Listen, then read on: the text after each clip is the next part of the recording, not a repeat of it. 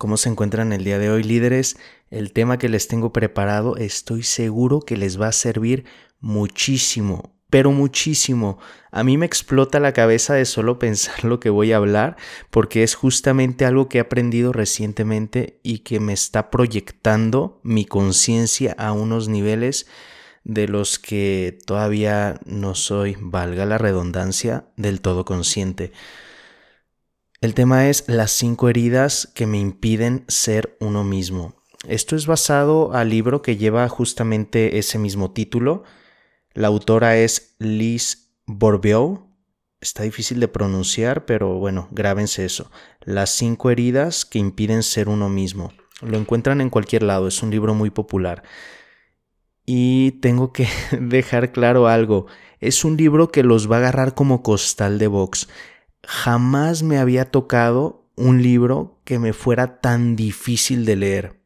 Déjense ustedes por el tema del contenido que sí es un poco un poco sofisticado, alguien que no esté muy familiarizado con temas de espiritualidad y de metafísica le puede resultar quizás este pues un poco contraintuitivo en muchos aspectos, cero lógico, porque no obedece mucho a la lógica, sino obedece mucho a la conciencia, a la conciencia universal, a la energía, al entendimiento de cómo funcionan las cosas, leyes universales. Entonces, por ese lado quizá se complique un poco si no estás familiarizado con los temas. Sin embargo, la cuestión importante aquí es de que vas a encontrar unas verdades tan duras como puños que te va a costar trabajo leerlo. Yo recuerdo que en algunos momentos, en algunas partes del libro, apenas leía cinco páginas y me tomaba un descanso de cinco o diez minutos, salía a caminar, volvía otras cinco páginas y volvía, es que me dejaba porreado, me, me, me metí una paliza ese libro. Es increíble encontrar tantas verdades y que se te vean reflejadas de una manera tan cruda que duele, duele que te digan tus cosas, duele que ver tus sombras y verlas tan marcadas, tan enfatizadas. Vamos entrando un poco más en el tema para que veas a qué me refiero, de por qué es tan difícil ese libro. Dos cosas bien importantes eh, que menciona esta autora, que se me hicieron súper interesantes. Una de ellas es de que todos tenemos estas cinco heridas en mayor o menor medida. Bueno, de hecho cuatro. Y hay una de ellas que quizás no, la de humillación. Mira, te las menciono. Son cinco. La herida de rechazo, abandono, humillación, traición e injusticia. ¿Va? Cada una de estas heridas va a portar una diferente máscara, dependiendo de, de cada una de las heridas. La herida de rechazo lleva la máscara del huidizo. La de abandono lleva la máscara del dependiente, la de humillación del masoquista, la de traición el controlador y la de injusticia el rígido, lo que significa que cuando se activa una de esas heridas es cuando te pones esa máscara y dejas de ser tú mismo y empiezas a actuar en concordancia esa máscara. Vamos, si tú tienes muy marcada una de estas heridas, se va, es, seguramente es la herida que más se va a activar a lo largo de tus días, a lo largo de tu semana. Va a ser la máscara que vas a llevar más tiempo puesta en tu vida hasta que cobres conciencia de eso y te hagas cargo de la situación. Pero mientras tengas tú la máscara puesta, que muchas veces no eres consciente hasta que no reconozcas esa herida, que tú la tienes y qué características tiene la herida, hasta que no hagas eso, eh, vas a estarte poniendo una y otra máscara y vas a estar actuando, vas a estar reaccionando. Una cosa es reaccionar y otra cosa es actuar con conciencia en base a lo que tú quieres, ¿va? Cuando reaccionas no eres tú, eres la máscara. Entonces esa máscara toma posesión de ti y va a hacer cosas y va a decir cosas y va a despertar emociones que tú realmente no quisieras hacer porque ya no eres tú mismo, como dice la portada del libro. Es muy curioso, dice la autora que eh, nosotros venimos al mundo por un tema de reencarnación, karma, y a su vez elegimos a nuestros padres. Es, es algo como... A ver, vamos a ver si, si cachamos esto. Nosotros elegimos a los padres con los que vamos a formar esa familia y esto es en base al proceso, un proceso divino de una misión de vida que tenemos en relación a la sanación de esas heridas. ¿Va? Es algo así como que elegimos esos padres porque tenemos un objetivo muy específico, porque seguramente ellos tienen esas heridas y seguramente ellos al mismo tiempo, al mismo tiempo que van a alimentar mi herida y a profundizarla o a generarla, esto me va a llevar a un trabajo personal a lo largo de mi vida donde voy a tener que reconocer y trabajar esta herida durante mi etapa adulta, ¿va? Estas heridas se generan de los 0 a los 6 años. Dice incluso la autora que puedes venir con las heridas incluso ya en la etapa de, de, gestación, de embarazo. Ahí tú ya puedes ir cargando ciertas heridas por temas genéticos y por temas de reencarnación y karma esto está, esto está complejo, les dije. Pero a ver, síganme, síganme el hilo, ¿va? Porque la cosa se pone buena. Al final todo, esto es una invitación para que lean el libro, porque es tanto el contenido. Miren, yo no voy a profundizar en qué características tiene cada una de esas cinco heridas, porque si lo hiciera, eh, yo creo que tendría que dedicar un episodio a cada una de esas heridas. Es demasiada información. Y la verdad es de que nadie lo va a explicar mejor que esta autora. Entonces la invitación es a que si algo te resuena, te mueve dentro de lo que voy a decir, busques inmediatamente este libro. Porque, insisto, es el más doloroso que he leído. Me, dolió muchísimo leerlo, me incomodaba a una manera, una manera abrumadora, pero al mismo tiempo es el que más me ha despertado y es el que más me ha ayudado. Yo creo que está en mi top 3 de libros de, desarrollo personal que son capaces de cambiarte la vida apenas lo termines de leer y, claro, pongas en práctica los ejercicios que recomienda cada uno de esos libros. Va, algo bien interesante. Cada una de estas heridas obedece a un tipo de cuerpo. Resulta de que si te haces muy bueno interpretando las heridas en las demás personas, vas a reconocerlas tan solo vea su físico. Porque cada una de esas heridas corresponde a unas características muy específicas de un tipo de cuerpo. No importa si eres hombre o mujer, hay características muy específicas que obedecen a un tipo de cuerpo. Por ejemplo, el de rechazo suele ser el cuerpo que es más delgado de todos. El de abandono son ideas muy generales, ¿eh? pero para que te des una idea, el de abandono este, va a tener muchas ojeras, va, va, a estar normalmente muy encorvado, ¿no? Como si tuviera la espalda débil, este, no va a tener mucha masa muscular. Eh, el de humillación es el cuerpo que tiende más a la obesidad, ¿va? Entonces, si hay un cuerpo obeso, seguramente es de que está muy relacionado a la obesidad. Eh, traición, que es la máscara del controlador. Este recuerdo que sí es el, cuerpo más proporcionado, es un cuerpo como un poquito más seductor, por así decirlo, ¿no? Estéticamente se ve muy bien, si suben de peso sigue guardando como la misma estética, la misma proporción la persona. Y el de injusticia, el rígido, bueno, es un cuerpo muy recto, eh, que, que, que cuesta mover las articulaciones. ¿Y a qué vamos con esto? Dependiendo de la profundidad de cada herida, va a estar más marcado el tipo de cuerpo. ¿Va? Entonces alguien que tenga muy profunda la herida de humillación seguramente va a abarcar mucho espacio, vamos, va a ser eh, muy obesa porque es una persona que quiere abarcar mucho y por eso es muy obesa. Y aunque coma poco, aún así este, su cuerpo no va a responder de la misma manera para bajar y reducir el peso porque ya viene a ser un tema mental. Bien interesante, la autora dice que el tipo de metabolismo se crea a partir de una construcción mental, ¿no? Alguien que tiene un metabolismo acelerado ya viene relacionado a una interpretación, a una codificación mental que tú tienes, que eso lleva a que tus órganos eh, pues trabajen de una manera más ágil que la de otro cuerpo. Entonces, así como tal, buena genética, mala genética, no. Tiene que ver con tu manera de pensar y muy relacionado a las heridas que impiden ser uno mismo, heridas que se crearon en la infancia. Bien interesante, eh, el cuerpo tiene mucha sabiduría. Resulta que con solo observar tu cuerpo, sí, puedes saber las heridas que tienes, pero al mismo tiempo las enfermedades también van a ir relacionadas a cada una de estas heridas. Un tipo de, cuerpo con un tipo de herida va a ir más relacionado a, va a ser más, más proclive a tener ciertas enfermedades, a padecer ciertas enfermedades. Entonces el cuerpo ya está avisándote de por dónde va la cosa, qué áreas hay que trabajar, ¿va?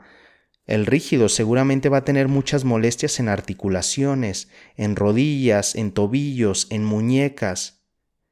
La persona que sufre humillación y abandono van a tener molestias en la zona lumbar, espalda alta. Entonces ya, el cuerpo te va dando pistas. Debemos empezar a entender que el tema de las enfermedades no es algo así como, ay, genético, ay, como, ni modo, ya me tocaba, ¿no? Llevaba mucho sin enfermarme, me enfermé. No, el cuerpo te está avisando, tiene una sabiduría infinita, es Dios hablándote a través de tu propio cuerpo que te está diciendo qué correcciones hay que tomar en el rumbo, ¿va? Es como si Dios te dijera, a ver, hay que tomar el timón de cierta manera, hay que marcar este rumbo, esta dirección, para que esa herida sane, para que esa enfermedad sane. Entonces no hay que ver una enfermedad como una casualidad. Depende qué parte del cuerpo enferme o qué órgano enferme y de qué manera enferme, es cómo estás llevando tu vida, qué clase de pensamientos y de emociones estás trayendo. ¿Va? Cáncer. El cáncer se origina por un odio acumulado hacia una persona, ¿va? Un odio que no se expulsó, que no se supo exteriorizar, entonces se forma en cáncer. Hay libros muy interesantes sobre eso. Um, por ahí debo de tener alguno, nomás no recuerdo el nombre, pero hay libros que hablan de eso, de cómo la enfermedad es un bloqueo energético y este a su vez es un bloqueo mental y un bloqueo espiritual. Entonces estos libros no te dan una interpretación, por así decirlo, médica, te dan una interpretación metafísica de cuál es el bloqueo mental que estás teniendo para liberar esa emoción y se libere la enfermedad y cuál es ese bloqueo espiritual. Tú trabajas el bloqueo mental y el bloqueo espiritual y la herida, mejor dicho, la enfermedad tiene que salir de tu cuerpo. Entonces ahí estamos pegándole a la raíz. Con un medicamento estamos este, pegándole en la superficie, ¿va? Pero en este caso, buscando los bloqueos mentales y espirituales, estamos yendo a lo más profundo de por qué el cuerpo está enfermando. Súper interesante. Les paso el dato, investiguenlo. No se queden con esa duda. Vayan, hay mucha información al respecto y así van a entender cualquier cosa que les pase o le pase a su cuerpo de una manera más inteligente. ¿Cómo se activa una herida? Porque les dije, la máscara te la puedes poner o quitar dependiendo eh, cuál de las heridas tengas y qué profundidad tenga esa herida. Pero ¿cómo se activa, no? Porque de momentos tienes la máscara, de momentos no la tienes. Si no eres consciente, bueno, no vas a saber diferenciar si la tienes o no, pero ¿cómo se activa esta herida? De tres maneras distintas. La primera de ellas, cuando te afecta la actitud que alguien tiene contigo. Segunda forma, tienes miedo de herir a alguien. Y la tercera forma, si sufres por cómo eres contigo mismo. Si cumple alguna de esas o dos o tres de esas características, seguramente se activó la máscara, te va a cambiar, eh, te va a cambiar el rostro, te va a cambiar eh, el lenguaje no verbal y vas a empezar a actuar de una manera que no va en concordancia a lo que tú eres realmente, a la divinidad, al Dios que tú eres. ¿Hay un proceso de sanación? Sí lo hay. Sin embargo, ¿cuál va a ser el principal obstáculo? El ego. Debo de dejar claro algo. No me considero aún un experto en ego, estoy aprendiendo aún qué es el ego, pero me gustaría pasarles por ahí una definición del ego que dijo un amigo que estimo mucho. Bueno, quizá él no, no sepa que yo lo considero mi amigo, pero sí lo considero mi amigo. Y sabe muchísimo de temas de metafísica y espiritualidad. Y un día le pregunté, oye, ¿qué es para ti el ego? Y sonrió, me dice, buena pregunta. pues yo lo veo como ese, ese mejor amigo, ese amigo muy cercano, que lo pasas rico, lo pasas muy bien con él, pero sabes que a la larga te hace daño, a la larga no, no te va a traer la vida que tú quieres y te puede traer varias catástrofes. Entonces es como ese amigo que, ay, sí te hace sentir bien un rato, pero pagas las consecuencias. Pagas caro esas consecuencias. Sí, el miedo es algo que creamos nosotros como hombres y se alimenta de nuestra energía mental.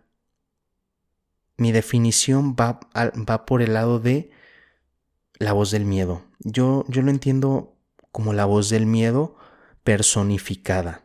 O sea, si es un personaje, sí, sí, sí le podemos ver este cuerpo, cara, ojos, todo, pero habita dentro de nosotros y este personaje, esta voz del miedo, eh, evita cualquier situación de cambio. Ama la conformidad, ama el pasado. No le gustan los cambios, no le gusta proyectarse a futuro, no le gusta el crecimiento. Le gusta como lo, lo seguro, lo estable, lo que ya conoce. ¿no? Aunque sea algo que conoce y que no salió bien, se va a quedar con esa idea. Por ejemplo, si emprendiste un negocio y no te funcionó y quieres volver a emprender, esas emociones que te van a generar es el ego que está actuando, que dice, a ver, espérate, recuerda cómo te fue la vez pasada. Lo pasaste mal, ¿no?